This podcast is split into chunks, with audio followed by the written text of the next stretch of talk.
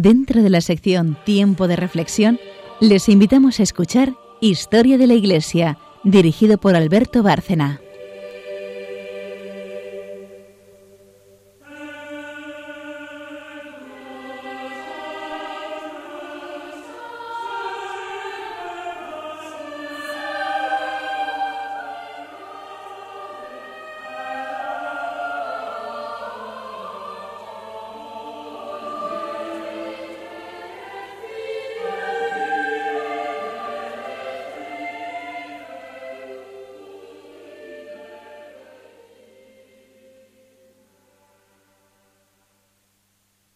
Buenas noches, oyentes de Radio María y de Historia de la Iglesia. Un programa más, siguiendo, como siempre, el hilo cronológico. Y estamos el equipo de siempre. Buenas noches, María Ornedo. Buenas noches.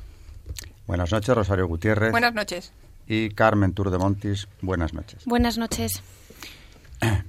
Bueno, pues nos hemos quedado en el último programa, en el siglo XVII, con sus luces y sombras, con aquel complicado panorama en el que eh, con la paz de Westfalia termina un periodo, la última guerra de religión, y Francia, pues con sus luces y sombras, insisto, vive un momento de gran vitalidad espiritual. Va a ser una verdadera luminaria de la Iglesia en ese tiempo, con la fundación de órdenes religiosas muy importantes, como vimos aquí, Hijas de la Caridad, eh, los Hermanos de la Doctrina Cristiana, por poner solo dos ejemplos. Por cierto, se me olvidó mencionar el último día la creación de la trapa, que también se origina en Francia. Bueno, mm, un fenómeno de gran vitalidad espiritual, un regalo para la Iglesia, y dentro de ese momento importantísimo se produce eh, o se producen unas apariciones fundamentales en la historia de la Iglesia también. Claro es que todo está dicho en la revelación definitiva, que es el Evangelio, pero el Señor se ha ocupado de nosotros a lo largo del tiempo con mensajes muy concretos y aquí en el 17 en Francia va a dar uno muy concreto, muy esperanzador, que es el del Sagrado Corazón de Jesús. Para ello elige a una monja salesa, mm, muy joven, en los veintitantos años aún, Santa Margarita María de Alacoque, de la que hoy nos hablará en su sección Charo, eh, y le transmite un mensaje, digo, lleno de esperanza, que no es nada nuevo porque está consumada, insisto en ello, en la revelación eh, con el Evangelio, pero que es rescatar algunos aspectos que estaban ya en la Biblia, pero que son buenos, que sirven para la vida de piedad, para la vivencia de la fe del cristiano. Eh, el Sagrado Corazón le es revelado a esta santa, a esta monja salesa, Santa Margarita María de Alacoque, en su monasterio de la Visitación de Pagué-Lemonial, en el siglo XVII, reinando Luis XIV. Esta monja había nacido casualmente un año antes de que se firmara la paz de. Es decir, que estamos ya eh, en ese periodo nuevo, eh, también conflictivo, pero lleno de vitalidad de la Iglesia francesa y de la Iglesia en general. Eh, Dios la prepara de una forma muy clara porque hay cuatro revelaciones principales en, el Sagrado Corazón, pero ya antes ella ha visto al Señor y ha recibido mensajes muy claros de Él. De la misma manera que enviará también para que se propague el culto a San Claudio de la Colombier, sobre el que también nos ilustrará Charo, que es otro enviado esencial, jesuita, por lo que la Compañía de Jesús tomará la difusión de, esta devoción de una forma muy personal, muy directa. Y decía que siendo una novicia en Pagué esta joven monja francesa ya recibe eh, instrucciones muy precisas del Señor que la está preparando para las fundamentales revelaciones que están a punto de llegar. Pero antes de empezar con esto, hay que destacar que estamos abordando un tema eh, de enorme importancia para la Iglesia y del que la Iglesia se ha ocupado a lo largo del tiempo.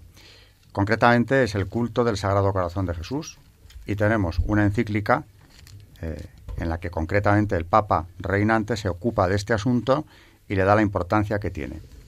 María nos lo ha traído.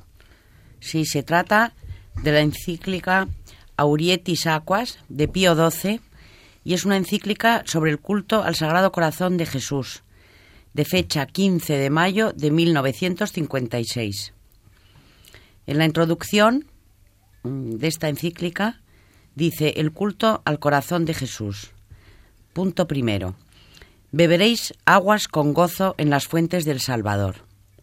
Estas palabras con las que el profeta Isaías prefiguraba simbólicamente los múltiples y abundantes bienes que la era mesiánica había de traer consigo, vienen espontáneas a nuestra mente si damos una mirada retrospectiva a los cien años pasados desde que nuestro predecesor Pío IX, correspondiendo a los deseos del orbe católico, mandó celebrar la fiesta del Santísimo, del Sacratísimo Corazón de Jesús en la Iglesia Universal. Innumerables son, en efecto, las riquezas celestiales que el culto tributado al Sagrado Corazón de Jesús infunde en las almas. Las purifica, las llena de consuelos sobrenaturales y las mueve a alcanzar las virtudes todas.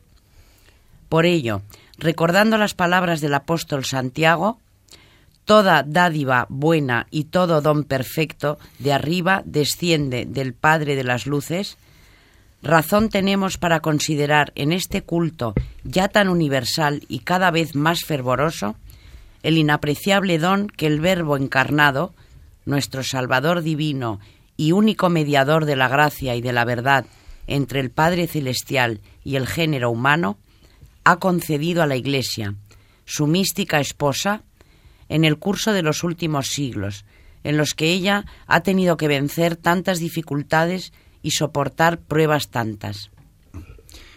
Los papas, por tanto, han destacado eh, la importancia de aquel enorme regalo que en el siglo XVII eh, Cristo hace a su Iglesia, reforzándola con estas gracias especiales. Y yo hablaba hace unos minutos de cómo también preparó a quien recibe estos mensajes, a Santa Margarita María, que siendo ya novicia, estábamos en que ha recibido instrucciones muy precisas, por cierto, en un tema tan importante y que hemos tratado aquí ya varias veces como es la obediencia en la vida religiosa. Y dice, estas son palabras del Señor tal y como ella supo transmitirlas, le dice lo siguiente a esta novicia salesa. En adelante ajustaré mis gracias al espíritu de la regla, a la voluntad de tus superioras y a tu flaqueza, de modo que debes tener por sospechoso todo cuanto te aparte del exacto cumplimiento de la regla que quiero yo, prefieras a todo lo demás. Cuando tus superioras te prohíban lo que yo te hubiere ordenado, y tú antepongas la voluntad de estas a la mía, entonces quedaré complacido. No se puede ser más contundente, porque lo que le está diciendo es que ella no, no se lleve o no se, no se deje llevar de un discernimiento propio, que obedezca, porque eso es lo que a él le será grato, incluso aunque ella crea que va contra su voluntad, que obedezca a sus superiores. Bueno, pues eh, a partir de aquí, ya más tarde, entre a partir concretamente del año 1673 y hasta 1675 se producen las cuatro revelaciones principales del Sagrado Corazón en las cuales se basa este culto eh, tan respaldado por los papas como María nos acaba de, de contar hace unos minutos. Vamos con la primera de estas revelaciones y vuelven a ser palabras textuales de Santa Margarita María, tal y como ella supo transmitir el mensaje de Cristo. Primer mensaje o primera de las revelaciones principales. Mi divino corazón, le dice, está tan apasionado de amor a los hombres, en particular hacia ti, que, pudiendo contener en él las llamas de su ardiente caridad, es menester que las derrame valiéndose de ti, y se manifieste a ellos para enriquecerlos con los preciosos dones que te estoy descubriendo. Le pide enseguida su corazón y le introduce en el suyo, en el que me lo hizo ver como un átomo que se consumía en aquella ardiente hoguera. Se convierte, a su contacto, en llama encendida. Lo saca y se lo vuelve a colocar en su pecho como una llama ardiente en forma de corazón. Este fuego le producirá toda su vida un violento dolor de costado, garantía de la verdad de la aparición. Durante muchos días queda Margarita como embriagada y toda abrasada de amor. Bueno, pues eh, esta, lo que nos acaba de describir, precisamente es la iconografía tradicional del Sagrado Corazón, como un corazón ardiente, que no es una figura simbólica o retórica, es tal y como ella describe esa primera revelación eh, principal. Eh, no pasa mucho tiempo y la segunda revelación, un año más tarde, en 1674, viene a decirnos lo siguiente y nuevamente Santa Margarita María la que nos lo cuenta. Dice así, el divino corazón se me presentó en un trono de llamas. más esplendoroso que el sol y transparente como el cristal, con la llaga adorable, rodeado de una corona de espinas significando las punzadas producidas por nuestros pecados, y una cruz en su parte superior. El pensamiento de Jesucristo se va precisando. La devoción a su sagrado corazón, que quiere difundir por todo el mundo, es como el último esfuerzo de su amor para abrasar el frío mundo. Será necesario en la nueva devoción venerar al corazón divino bajo la forma de un corazón de carne. La llaga de la lanza estará bien visible. Le rodearán llamas y, le y la ceñirán las espinas, llevando en la parte superior una cruz. Los que honren en público esta santa representación recibirán gracias muy especiales. Margarita deberá llevarla de continuo sobre su corazón. Poco a poco se aclararán estas promesas y los rasgos, todavía indecisos, de la divina devoción se verán claros y de relieve. Más detalle aún sobre esta iconografía, como vemos en la segunda de las revelaciones principales. Eh, en, ese mismo, en ese mismo año, 1674, llega la tercera de estas revelaciones principales, que nos prepara para la que será seguramente la más trascendental.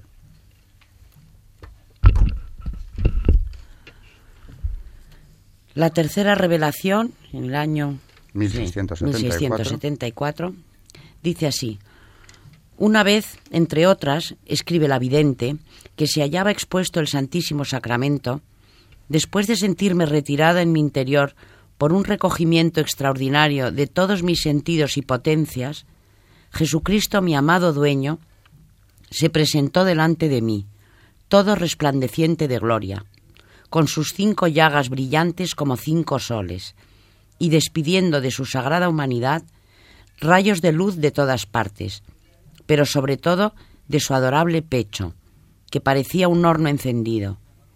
Y habiéndose abierto, me, describió, me descubrió su amante y amable corazón, vivo manantial de tales llamas. Entonces me explicó las inexplicables maravillas de su puro amor, y hasta qué exceso había llegado su amor para con los hombres, de quienes no recibía sino ingratitudes. Esta aparición es más brillante, más regia que las precedentes. Amante apasionado, se queja del desamor de los suyos, y divino mendigo, nos tiende la mano el Señor para solicitar nuestro amor. Estate atenta a mi voz, continúa Jesús, y le dirige varias peticiones. Primero me recibirás sacramentado tantas veces cuanto la obediencia quiera permitírtelo. Comulgarás, además, todos los primeros viernes de cada mes. Todas las noches del jueves al viernes haré que participes de aquella mortal tristeza que yo quise sentir en el huerto de los olivos. Tristeza que te reducirá a una especie de agonía más difícil de sufrir que la muerte. Para acompañarme en la, en la humilde oración que hice entonces a mi Padre, en medio de todas mis congojas, te levantaré de once a doce de la noche para postrarte durante una hora conmigo, el rostro en el suelo, tanto para calmar la cólera divina, pidiendo misericordia para los pecadores, como para suavizar, en cierto modo, la amargura que sentí al ser abandonado por mis apóstoles, obligándome a echarles en cara el no haber podido velar una hora conmigo, durante esta hora harás lo que yo te enseñaré. A todo esto, absorta Margarita en su larga oración, la tienen que hacer volver en sí las hermanas. La llevan a la superiora, la madre de su mes, y cae temblorosa y conmovida de rodillas. La superiora la mortifica y humilla duramente, mas ella cumple, balbuceando, las peticiones del Señor y se calla. La prudente superiora da un no tajante a todas ellas, pero el mismo Jesucristo intervendrá directamente. Durante todo este tiempo, no hay que decir que Santa Margarita María está viviendo unos momentos eh, por un lado, llenos de, alegría y llenos de, emoción ante estas revelaciones, pero también muy duros, como acaba de describir en esta escena eh, María, en esta tercera de las apariciones principales. Y en esto, pues eh, ya preparándonos para la cuarta de las apariciones, que es la definitiva, aparece en escena el personaje que mencionaba antes, el padre de la Colombia, este joven jesuita, que va a ser un apoyo fundamental para la santa y para la devoción, y que eh, introduce esa difusión del culto al Divino Corazón, al Sagrado Corazón, dentro de la compañía de Jesús. ¿Quién es este padre Claudio de la Colombia? De momento, una breve semblanza, aunque Charo le va a dedicar otro programa, otro programa pero hoy eh, tiene que ser ya presentado. Nacido el 2 de febrero de 1641, en un pueblecito del Delfinado, se hallaba a la sazón en Lyon practicando el año de tercera aprobación. Acababa de hacer íntegros los ejercicios de San Ignacio, y en ellos había perfilado con trazo firme la vida de santo que había de llevar.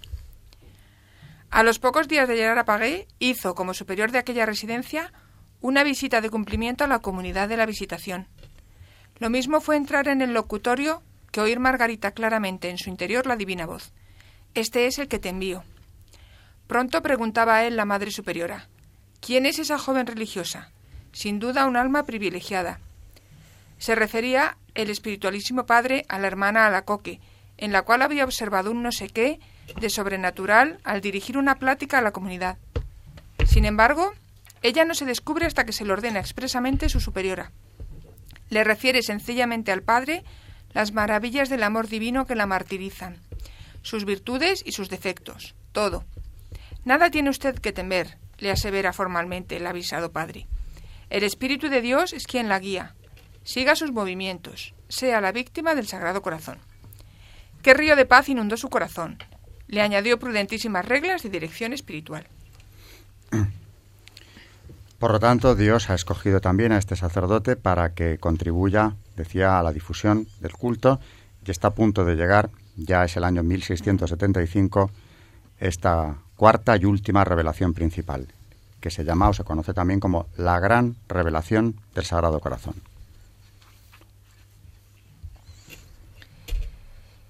Es un día infraoctava del Corpus, probablemente el 16 de junio de 1675. La hermana Margarita María está ante el Santísimo expuesto.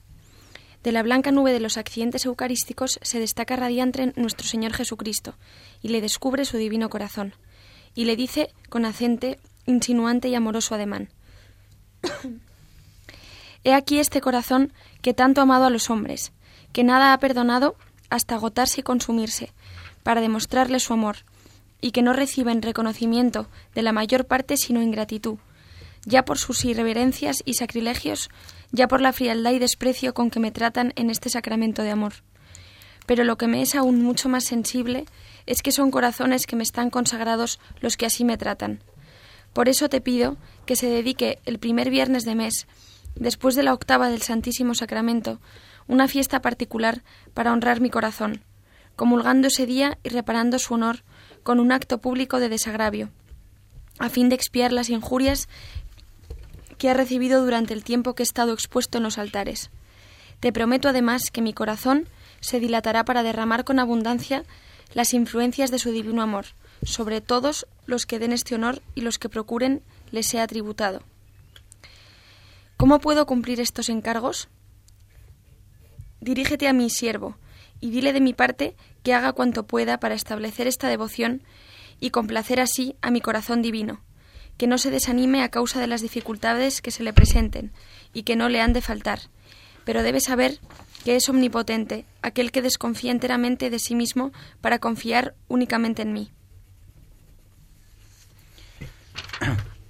De aquí procede, no hay que decirlo, esa devoción tan propagada por la Compañía de Jesús, y que tanto bien ha hecho a la Iglesia de los primeros viernes de mes, como tantas promesas del Sagrado Corazón que han sido eh, muy seguidas, muy aceptadas, que han tenido una enorme difusión y seguimiento durante siglos dentro de la Iglesia, que hoy quizá están un poco abandonadas y desde luego no sería nada malo que se recuperasen, sino todo lo contrario.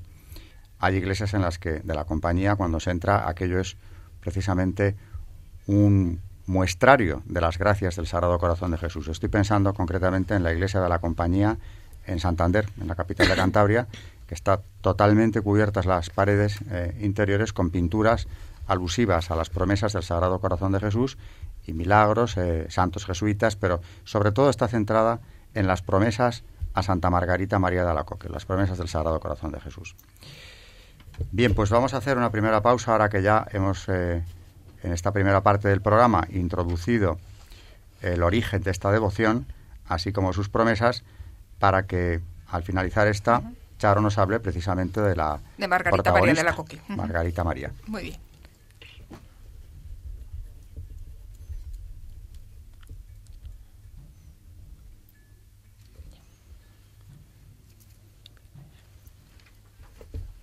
Santa Margarita María de Alacoque. A pesar del gran número de santos y de almas benditas de la época en la Francia del siglo XVII, parece haberse enfriado el amor a Dios. Por un lado, se observan rebeliones y vidas licenciosas muy extendidas. Por otro, la influencia del jansenismo presenta una visión de Dios que no ama a todos por igual. Para reavivar este amor tenemos entre 1625 y 1690 a tres santos, Juan Eudes, Claudio de la Colombier y Margarita María de Alacoque. Entre los tres incorporaron a la Iglesia, en la forma que hoy conocemos, la devoción al Sagrado Corazón de nuestro Señor, el símbolo de ese amor infinito que movió a la palabra a encarnarse, a instituir la Santa Eucaristía, a cargar con nuestros pecados y con su muerte en la cruz a ofrecerse como víctima y sacrificio al Padre Eterno. Margarita nació en 1647 en un pueblecito de Borgoña. Su padre era un notario distinguido. Margarita tuvo seis hermanos. Ella era la quinta. De pequeña era buena y piadosa, y le horrorizaba portarse mal. A los cuatro años hizo voto de castidad, si bien luego reconoció que, como es lógico a esa edad, no sabía qué era ni un voto ni la castidad. Cuando Margarita tenía ocho años murió su padre. La mandaron entonces al Colegio de las Clarisas. Allí se sintió atraída por lo que veía y entendía de la vida de las monjas. Las religiosas, a su vez, al ver la devoción de Margarita, consintieron en que hiciera la primera comunión a los nueve años. Dos años después Tuvo una dolorosa enfermedad reumática que la tuvo en cama hasta los quince años, pero que pasó en la casa materna. En la casa vivían entonces más miembros de la familia. Una de sus hermanas, casada, se había hecho cargo del gobierno y administración de la casa, relevando en tal tarea a la viuda de Alacoque. Margarita y su madre recibían un trato similar al del servicio. En cuanto recobró la salud, pudo enfrentarse con la cruda realidad. En su autobiografía nos dice por entonces lo único que deseaba era encontrar felicidad y consuelo en el Santísimo Sacramento. Pero como no podía ir a la iglesia sin el permiso de estas personas, pasé tiempo sin poder acudir. Decían que Margarita mentía, que lo que quería era salir para ver a algún chico. Margarita se escondía en un rincón del jardín y lloraba. Se ponía a rezar sin comer ni beber el resto del día hasta que algún vecino del pueblo se compadecía de ella. Lo que más la hacía sufrir era su impotencia para aliviar las penas de su madre pero no estaba tan alejada del mundo como para despreciar las oportunidades de diversión y entretenimiento. Cuando su madre pensó en la conveniencia del matrimonio, Margarita no se negó durante un tiempo. Consigo misma era muy severa y se granjeó la enemistad de algunos familiares por recoger en casa niños abandonados del pueblo, a los que cuidaba y daba clases. A los veinte años le insistieron para que se casara. Pero entonces, confortada por una visión de nuestro Señor, se resolvió firmemente a decir que no. A los 22 años recibió el sacramento de la confirmación y fue entonces cuando añadió el nombre de María al suyo. Así pudo sentirse fortalecida para mantener su decisión de no casarse. Su hermano Crisóstomo se hizo cargo de su dote. En junio de 1671 entró en el convento de la Visitación de Paguelemonial. De novicia, Margarita era humilde, obediente, sencilla y sincera. Era un ejemplo para la comunidad, según cuenta una de las novicias, por su caridad con las hermanas, a quienes nunca decía una palabra de enfado, y por su paciencia cuando se les regañaba, a veces con desprecio y ridículo. Pero su noviciado no fue fácil. Una monja de la visitación no debe ser extraordinaria, sino el ordinario, y Dios ya le estaba preparando caminos excepcionales. Por ejemplo, era incapaz de practicar la meditación discursiva. Por mucho que me esforzara en seguir el método enseñado, tenía que volver al camino de mi Señor, aunque hacía todo lo posible por abandonar la oración de sencillez. Llegado el momento, profesó, y nuestro Señor la aceptó como desposada, pero de una manera que ella nos cuenta no podría describir. A partir de entonces, mi divino Maestro me apremiaba sin cesar a pedir mortificaciones y humillaciones, que le vinieron sin buscarlas cuando le encargaron que ayudara en la enfermería. La responsable de la enfermería, la hermana Catalina, era de un carácter totalmente distinto al de Margarita. Era activa, enérgica, eficaz, mientras que Margarita era tranquila, lenta, torpe. Ella misma nos lo dice en pocas palabras. Solo Dios sabe lo que tuve que sufrir allí, por mi carácter impulsivo y sensible, y por mis compañeras y por el demonio. Pero también podemos suponer que la hermana Catalina lo pasaría mal.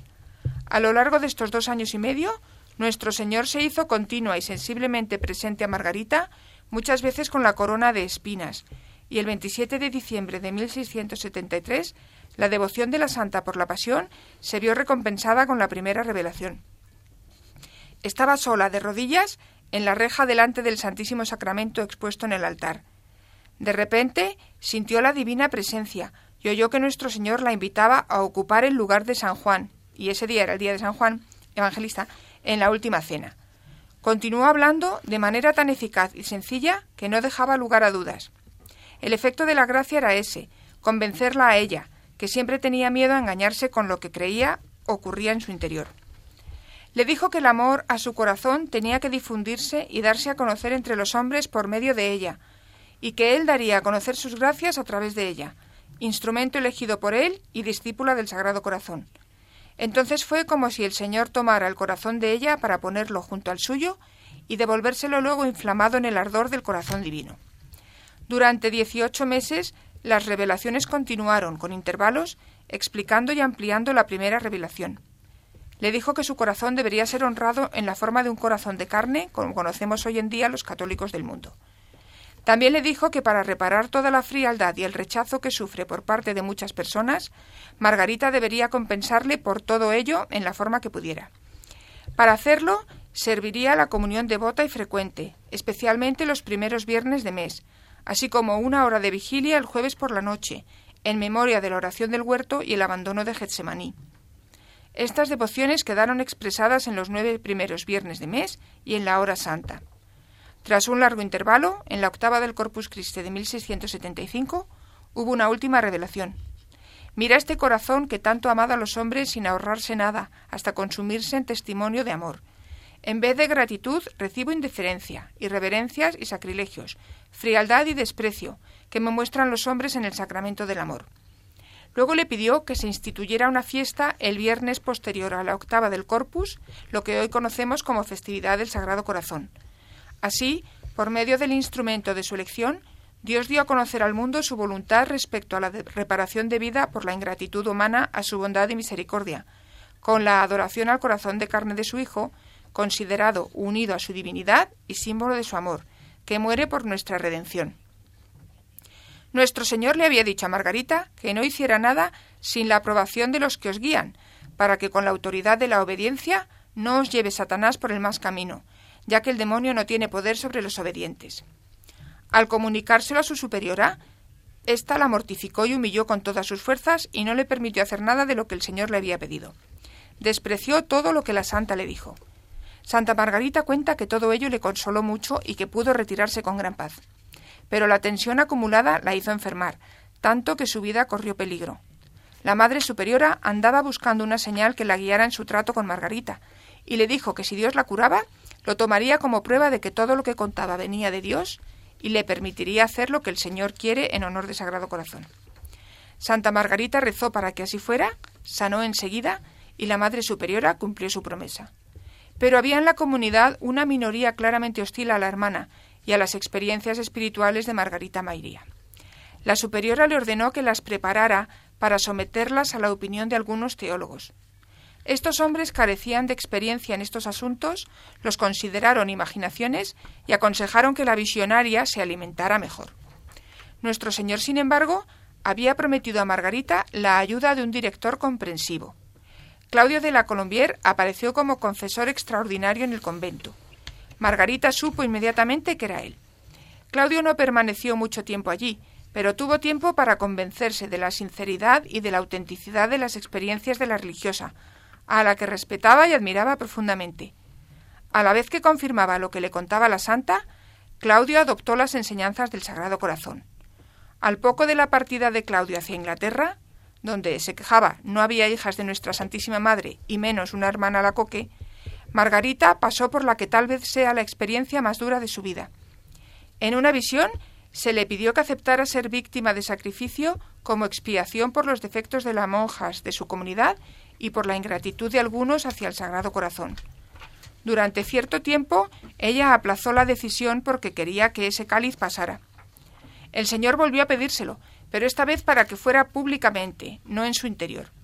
Aceptó, no por desesperación ni como desafío, sino en una agonía de temor, porque el Señor se lo había pedido dos veces. Ese mismo día, el 20 de noviembre de 1677, nuestra religiosa, que llevaba ya cinco años allí, tras comunicárselo a su superiora y recibir de esta última la orden de obedecer al Señor, se arrodilló ante las hermanas de la comunidad y les dijo que se ofrecía como víctima por las debilidades de todas ellas. No todas las hermanas reaccionaron con humildad y obediencia. A Margarita esta ocasión le sirvió para comprobar que el Señor le había otorgado una pequeña muestra de lo que había sido la víspera de su pasión. Se cuenta como tradición en Pavé que a la mañana siguiente no había bastantes sacerdotes para atender a todas las religiosas que querían confesar. Por desgracia, hay motivos para pensar que en los años siguientes todavía quedaban monjas resentidas con Santa Margarita. En el periodo de gobierno de la sucesora de la Madre Superiora, Margarita recibió abundantes gracias y sufrió grandes pruebas, tanto interiormente como por parte de sus hermanas de religión. Sintió tentaciones de desesperación, vanagloria y autocomplacencia, acompañado todo de mala salud. En 1681, Claudio de la Colombier llegó a Pargué por cuestiones de salud y murió allí en febrero de 1682. Se dice que Santa Margarita recibió la confirmación sobrenatural de que el alma de Claudio estaba en el cielo, cosa que parece haber sucedido en más ocasiones con otras almas. Dos años después, la nueva superiora, que había conocido a Margarita desde su profesión, fue elegida superiora del convento y nombró a Margarita ayudante suya, con la aprobación del capítulo. Desde entonces cesó toda oposición, o al menos quedó silenciada. El secreto de las revelaciones divinas se dio a conocer a la comunidad de manera algo dramática y embarazosa para la santa, al darse lectura en el refectorio, seguramente por accidente, a unos escritos de Claudio de la Colombier. Pero el triunfo definitivo no supuso ningún cambio para Margarita. Una de sus obligaciones como ayudante era barrer el coro. Un día, mientras barría, le pidieron que fuera a la cocina a echar una mano. No se detuvo a recoger la broza, que seguía allí cuando la comunidad acudió a rezar. Este era el tipo de cosas que habían puesto nerviosa anteriormente a la responsable de la enfermería, la hermana Catalina. A Margarita también le encomendaron el cuidado de las novicias como maestra. Desempeñó esta tarea con gran acierto, tanto que a veces algunas monjas que ya habían profesado pedían permiso para acudir a sus charlas. Como ya se conocía su secreto, se mostraba menos reacia a difundir la devoción al Sagrado Corazón y a inculcarla en sus novicias, que observaron en privado la festividad en 1685. Al año siguiente hubo problemas causados por la familia de una novicia que no había llegado a profesar. Acusaron a Margarita de impostora y de innovadora heterodoxa. Durante algún tiempo resurgió la animosidad contra ella en el convento, pero no duró mucho. El 21 de junio toda la comunidad celebró la festividad en privado. A los dos años se construyó una capilla en honor del Sagrado Corazón. La devoción empezó a ganar aceptación en otros conventos de la Visitación y a propagarse por toda Francia. En su segundo periodo como ayudante, Margarita cayó enferma en octubre de 1690. No viviré, dijo, porque no me queda nada por sufrir. El médico no consideró grave la enfermedad. Una semana más tarde, la enferma pidió los últimos sacramentos. No necesito nada, solo a Dios y perderme en el corazón de Jesús. El sacerdote acudió y le administró la extrema unción con la que murió. Benedicto XV la canonizó en 1920. Su festividad la celebramos el 17 de octubre y es la santa patrona de los enfermos de polio, de los devotos del Sagrado Corazón y de los huérfanos.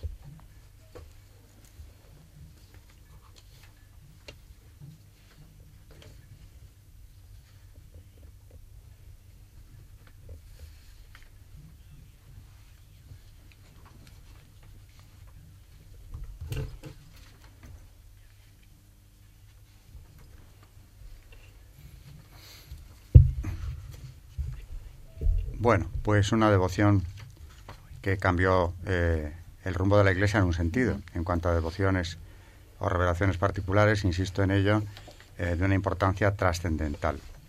Nos recuerda, veníamos hablándolo antes, eh, o tiene un hilo que la relaciona claramente con la revelación particular a Santa Faustina Kowalska, que se produce ya en el siglo XX.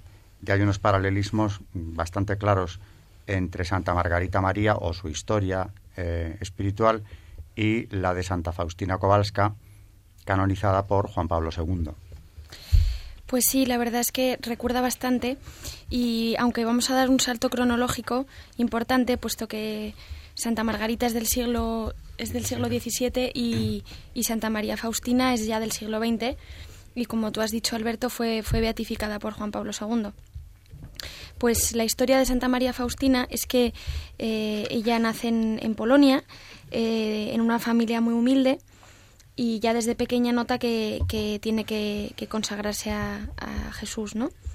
Intenta entrar en, varios conventos, pero se le rechaza y ya por fin consigue entrar en el, en el convento de la, en un convento que se llama así, la Misericordia, eh, donde, donde hace sus votos allí mismo, ¿no? A Santa María Faustina también eh, el Señor se le va a revelar en numerosas ocasiones. Eh, eh, tenemos la imagen de la Divina Misericordia, que supongo que todos la conoceremos. es la que ella pinta cuando el Señor se le aparece. los rayos que le salen al Señor de, de las manos, según las propias palabras eh, de Jesús son el rayo pálido, simboliza el agua que justifica las almas, el rayo rojo simboliza la sangre que es vida de las almas. Bienaventurado quien viva la sombra de ellos. Y así se le manifiesta en, una, en multitud de ocasiones. Eh, bueno, no vamos ahora a hablar eh, de toda la vida de, de Santa Faustina, pero yo creo que podríamos resaltar eh, como cosas importantes, eh, por ejemplo, que gracias a estas revelaciones luego se va a instaurar la fiesta de la misericordia, porque es a través de una de estas revelaciones eh, cuando el Señor le dice a Santa Faustina que, que, desea que haya una fiesta de la misericordia. Las palabras textuales que dice el Señor en la revelación, transmitidas por Santa María Kowalska, son quiero que esta imagen que pintarás con el pincel, la imagen, la imagen de la que hemos estado hablando antes, sea bendecida con solemnidad el primer domingo después de la Pascua de Resurrección. Y ese domingo debe ser la fiesta de la misericordia. Y efectivamente, pues así se hace el primer domingo después de Pascua. Es la fiesta de la misericordia divina y que de hecho es, de entre todas las manifestaciones de devoción, eh, el día, este día de la misericordia, ocupa yo creo que uno de los lugares más importantes, ya que es la primera vez, en la, bueno, que en la primera revelación Jesús da enteramente a conocer su voluntad eh, para que se establezca esta festividad. La dedicó, de hecho, 14 revelaciones. Eh, hay 14 revelaciones de Santa María, Santa Elena Faustina. Y también le exige que, que se le haga una novena y que cuyo contenido se limitase tan solo al rezo de rosarios a la misericordia. Aunque es verdad que el Señor le había dictado una novena, por cierto, muy hermosa, pero estaba destinada sobre todo para, uso, para su uso personal. Atribuía tanta importancia a esta festividad que en la Revelación 43, como vemos le hace en una gran cantidad de revelaciones el Señor, eh, se le dice, se alegra mi corazón con esta solemnidad, la fiesta de la misericordia debe celebrarse, como ya hemos dicho, el primer domingo de Pascua de Resurrección. El hecho de elegir este domingo es el, y el claro deseo de Jesús que los sacerdotes prediquen homilías sobre la misericordia divina, sobre todo de la que Dios concede por medio de Cristo, en la cual esta misericordia insiste el Señor durante todas las revelaciones de, de, esta santa, indica que Jesús veía una estrecha relación entre el misterio pascual de nuestra redención y esta festividad. Y esta ha sido establecida para meditar el misterio de la redención como la máxima prueba de la misericordia divina dirigida hacia nosotros. La relación entre el Día de la Misericordia y el Ministerio de la Redención también la escribe Sor Elena Faustina en el año 1935 cuando dice Ahora veo que la obra de la redención está unida con la de la misericordia, según exige el Señor. Luego también eh, tiene otras eh, visiones, por ejemplo, en, en octubre de 1937, el Señor le dice que cuantas veces oigas el reloj dando las tres, sumérgete en mi misericordia, adorándola y glorificándola, suplica su omnipotencia para el mundo entero y especialmente para los pobres pecadores, ya que en ese momento se abrió de par en par cada alma. En esa hora puedes obtener todo lo que pidas para ti o para los demás. En esa hora se estableció la gracia para todo el mundo entero. La misericordia triunfó sobre la justicia. Y bueno, eh, ya hay dos revelaciones más. Una es eh, la propagación de la devoción. Le dice que, que propague esta devoción. Y la última es el culto a la Divina Misericordia, que tiene como fin renovar la vida religiosa en la Iglesia, en el espíritu de confianza cristiana y misericordia. Y bueno, estas son eh, muy resumidas todas las revelaciones que se le hacen a Santa Faustina y eh, finalmente va a ser eh, canonizada el 30 de abril de 2000 por el Papa Juan Pablo II en Roma y es ese mismo día que, que el Señor le pide eh, que se, le, se haga la fiesta de, la Divina Misericordia, eh, es canonizada en abril de 2000 la Beata Faustina. Y bueno, yo creo que tiene bastante relación eh, es la vida de esta santa con la vida de Santa Margarita. a las dos se le revela al Señor, las dos reciben unos mensajes directos de él y, realmente la verdad es que es una alegría puesto que, tenemos las palabras que dice el Señor, ¿no? Y yo creo que, para ellas debió de ser una gracia enorme y nos lo han hecho saber. La Iglesia les ha hecho a las dos santas y las dos tienen una festividad, las dos, em, estas dos santas. Sí. Dos revelaciones relacionadas entre sí, desde luego, importantísimas y que son enormemente esperanzadoras para nosotros. Eh, María, ¿cómo relacionarías todo esto? Porque hemos estado viendo un mensaje que es maravilloso, que viene de Cristo a través de estas dos monjas separadas por 300 años, o sea que se, ve ahí la asistencia de Cristo a su iglesia que no cesa, pero hay mucho que relacionar porque el Sagrado Corazón o su culto tiene precedentes muy antiguos, eh, según me comentabas antes, y desde luego tiene una historia y una trayectoria que nos puede llevar perfectamente hasta, hasta Santa Faustina Kowalska, hasta la Divina Misericordia, ¿no? Pues sí, porque la devoción al corazón de Jesús tiene fundamento dogmático desde los primeros concilios, sobre todo el concilio de Calcedonia, del que ahora diremos, diremos algo. Como encíclicas importantes sobre el corazón de Jesús existen tres que ya hemos nombrado, pero que vamos a seguir insistiendo en Aurietis Aquas, que es la más importante. Luego, Dios es amor y vive sin misericordia. Eh, dicen que, bueno, eh, a pesar que las primeras manifestaciones ¿no? de la devoción al Sagrado Corazón eh, tuvieron cierto mm, matiz político, por ejemplo, con Luis en época de Luis XIV. Vosotros los historiadores sabéis más de esto que yo.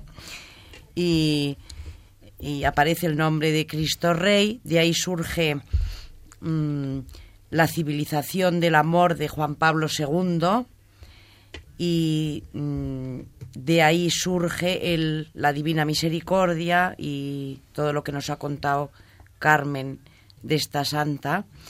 Eh, hay que decir que Benedicto XVI descubre la devoción al corazón de Jesús en el Congreso de Toulouse. Entonces no era todavía papa, era Ratzinger. Entonces, a partir de este, concil, de este congreso, perdón, eh, es cuando él empieza una especie de, llamemos, cristología espiritual. Él había estudiado a Cristo como hijo, y en sus primeras obras queda esto patente, ¿no? Pero es que después de este congreso al que él asistió, empieza a desarrollar de una manera impresionante eh, la oración, o sea que, que hay que participar en la oración de Cristo, ¿no?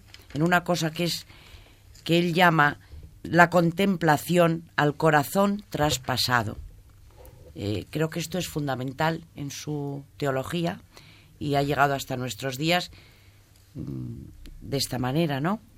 Dice que es la devoción de las devociones, porque es eh, cómo descubrimos quién es Cristo, cuando contemplamos a su corazón. Esto lo dice el Papa Benedicto XVI y tenemos al gran teólogo que es San Juan, que en cada, en cada versículo mm, podemos ver esta, esta teología desarrollada, ¿no? Respecto a lo que hemos dicho al principio de Calcedonia, en este concilio, la doctrina dice, ha de confesarse a uno solo y el mismo Hijo nuestro Señor Jesucristo, el mismo perfecto en la divinidad y el mismo perfecto en la humanidad, Dios verdaderamente, y él mismo verdaderamente hombre de alma racional y cuerpo, consustancial al Padre en cuanto a la divinidad, y él mismo consustancial con nosotros en cuanto a la humanidad, semejante en todo a nosotros, menos en el pecado. Fíjate que estamos hablando del año 451, concilio de Calcedonia, ¿no? Luego, en la encíclica, esta encíclica que hemos dicho que es la más importante en cuanto a que es exclusivamente eh, sobre el culto al Sagrado Corazón de Jesús, que volvemos a repetir, fue promulgada por Pío XII el día 15 de mayo de 1956. Y se le da muchísima importancia, sobre todo porque además ha llegado a, nuestros días, ¿no? Y en esta encíclica, mm, hablando de la historia del culto al corazón de Jesús, y en su punto 25 dice, hemos querido, venerables hermanos, proponer a vuestra consideración y a la del pueblo cristiano la naturaleza íntima del culto al corazón de Jesús y las perennes gracias que de él se derivan, tal como resaltan de su fuente primera la revelación divina. Estamos persuadidos de que estas nuestras reflexiones, dictadas por la enseñanza misma del Evangelio, han mostrado claramente cómo este culto se identifica sustancialmente con el culto al amor divino y humano del Verbo encarnado, y también con el culto al amor mismo con el que el Padre y el Espíritu Santo aman a los hombres pecadores.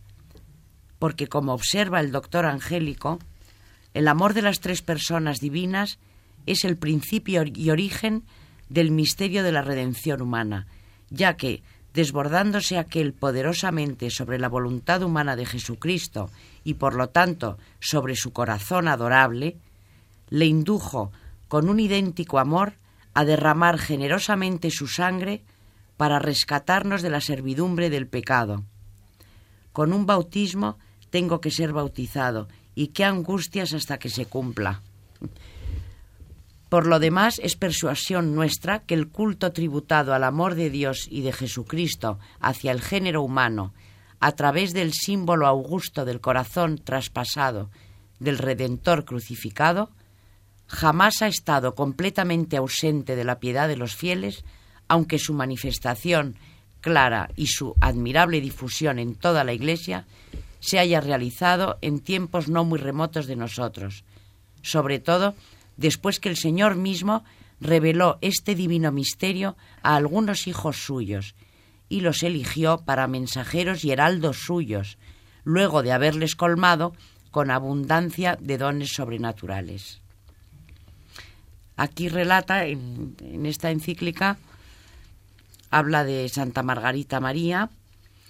Mm, primero dice, eh, siempre hubo almas especialmente consagradas a Dios que, inspiradas en los ejemplos de la excelsa Madre de Dios, de los apóstoles y de insignes padres de la Iglesia, han tributado culto de adoración, de gratitud y de amor a la humanidad santísima de Cristo y en modo especial a las heridas abiertas en su cuerpo por los tormentos de la pasión salvadora. ¿Y cómo no reconocer en aquellas palabras, Señor mío y Dios mío, pronunciadas por el apóstol Tomás, que ya revelan su espontánea transformación de incrédulo en fiel, una clara profesión de fe, de adoración y de amor, que de la humanidad llagada del Salvador se elevaba hasta la majestad de la persona divina? Mas si el corazón traspasado del Redentor siempre ha llevado a los hombres a venerar su infinito amor por el género humano, porque para los cristianos de todos los tiempos han tenido siempre valor las palabras del profeta Zacarías, que el evangelista San Juan aplicó a Jesús crucificado. Verán a quién traspasaron. Obligado es, sin embargo, reconocer que tan solo poco a poco y progresivamente llegó ese corazón a constituir objeto directo de un culto especial, como imagen del amor humano y divino del Verbo encarnado. Amor humano y divino, como dice en Calcedonia, las dos naturalezas de Cristo indisolublemente unidas. Eh, y una devoción eh, importantísima, hay que insistir en ello, que ha sido un cauce para muchísimas gracias recibidas por la Iglesia a lo largo de los siglos, en el XVII, en el XX con Santa Faustina, y una reedición que al fin y al cabo, hablando de la, de la iconografía, veíamos como Cristo le pide a Santa Margarita María que difunda que su corazón tiene que aparecer traspasado y coronado de espinas, mientras que en la Divina Misericordia los rayos que fluyen del costado precisamente están haciendo referencia también a la lanzada, otra vez la herida del sacro costado, otra vez ese corazón de Jesús. Por eso eh, Carmen relacionaba estas dos apariciones, separadas por 300 años de historia, eh, porque realmente lo están muy íntimamente. Tenemos que ir acabando ya. ¿Algún último comentario? Yo quisiera recordar a nuestro apóstol del Sagrado Corazón en España después de Santa Margarita, el padre Bernardo de Hoyos, que ha sido beatificado recientemente y murió jovencito. La verdad creo que es un ejemplo para todos nosotros. De la, de la promesa, de la, gran promesa. Sí, sí, sí. Y también, como no, la consagración que leyó el rey Alfonso XIII de España al Sagrado Corazón en 1919. Ya que lo sacas, por cierto, ese es un tema lleno de polémica porque es curioso, y lo he visto en la historia, y no hace mucho que me he dado cuenta de ello, de su importancia, ¿no? Cómo esta devoción del Sagrado Corazón ha suscitado verdadero odio en los enemigos de la Iglesia. Sí, sí, Cuando esa consagración del rey, que por cierto era la tercera, porque Alfonso XIII consagró España al Sagrado Corazón ya en el año 11, en el Salón del Trono del Palacio Real de Madrid, y días más tarde en la cripta de la Almudena, lo único que estaba construido aún, que por eso es Templo Nacional del Sagrado Corazón en España, en el 19, cuando por fin se construye el monumento del Cerro de los Ángeles, vuelve a hacer una tercera consagración con una fórmula distinta, pero es la tercera y ya eh, con enorme ceremonia. Acude toda la familia real al completo, el gobierno entero. Y aquello levantó una campaña eh, mediática terrible, de una virulencia terrible contra el propio rey y los gobernantes por haber hecho aquello. Eh, posteriormente ese monumento. Fue dinamitado. Por algo fue volado después de ser fusilado en 1936. Pero quedan restos todavía en el bueno, está, Los Ángeles. Está, está, entero porque se ha reconstruido después en los años 50, se vuelve a inaugurar en época de Franco. Mm. Es eh, una historia muy interesante que cuando vuelven eh, las monjas allí encuentran, las carmelitas del, del, del Cerro de los Ángeles, el corazón de piedra del monumento al Sagrado Corazón que ellas tienen todavía allí, entre los escombros de lo que habían dejado después de dinamitarlo incluso. Es decir, que ha levantado un odio proporcional a las gracias enormes que ha concedido. Y ese ensañamiento con el Sagrado Corazón, con el monumento al Sagrado Corazón, eh, yo lo he visto renacer recientemente. Por ejemplo, eh, he visto asociaciones de la memoria histórica pidiendo que se retirasen los monumentos al Sagrado Corazón en distintos puntos de España.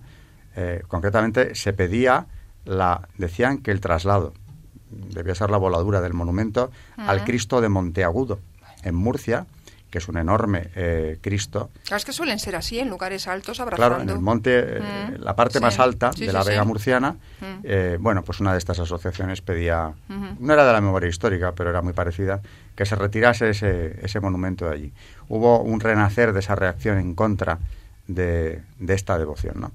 Bueno, ¿algún, ¿algún último comentario? María, Carmen sobre todos estos asuntos relacionados con la devoción del amor divino? Yo creo que ya que hemos estado hablando de estas dos devociones del Sagrado Corazón y de la Misericordia, pues a lo mejor también sirve a nuestros oyentes para que lo recuerden. Y bueno, ya que está próximo, por ejemplo, la fecha de la Misericordia, la Divina Misericordia, pues recordar que, que, estaría bien ¿no? que, que, empezásemos, pues por ejemplo, con la novena dentro de poco y al igual con el Sagrado Corazón. Y nada. Y tú has recordado la la hora de la Divina Misericordia, a las, 3 de la tarde. Las 3 de la tarde. Que es una hora muy especial para rezarle, para pedirle gracias, ¿no? Con oraciones muy concretas que vienen de Santa Faustina, si no me equivoco, de la revelación. la coronilla de la Divina Misericordia. Sí, sí. Aquí en Radio María se, puede hacer. Aquí yo creo que se hace, no sé si es a diario incluso, ¿no? A, la, a, las 3 de la tarde, la hora de la Divina Misericordia. Bueno, pues eh, muchas a mí me encanta que, que el Papa Benedicto XVI se enamorara de esta devoción, me parece, y sobre todo la teología que él ha hecho luego sobre el corazón de Jesús. que se quedó tan impactado. Bueno, yo creo que, claro, este teólogo de esta categoría ya se habría dado cuenta, pero que vaya descubriendo poco a poco esa teología del, del corazón de Jesús en cuanto a que es un corazón que llora, que es un corazón que sufre, que es un corazón que ama y que se acerca al hombre, es que otra vez volvemos a decir, ¿no? Eh, nuestro corazón está hecho a imagen y a semejanza de Dios. Es un corazón que arde de amor, como pide él en su iconografía del Sagrado Corazón. Muchísimas gracias a las tres. Creo que habéis conseguido aportar eh, aspectos importantísimos sobre ese amor eh, loco que Cristo siente por, por nosotros. Buenas noches, María Ornedo. Buenas noches a todos y gracias. Buenas noches, Charo Gutiérrez. Hasta el próximo programa, si Dios quiere. Y buenas noches, eh, Carmen Turdemontis. Muchas gracias y hasta el próximo programa. Buenas noches a todos los oyentes de Radio María. Hasta el próximo programa.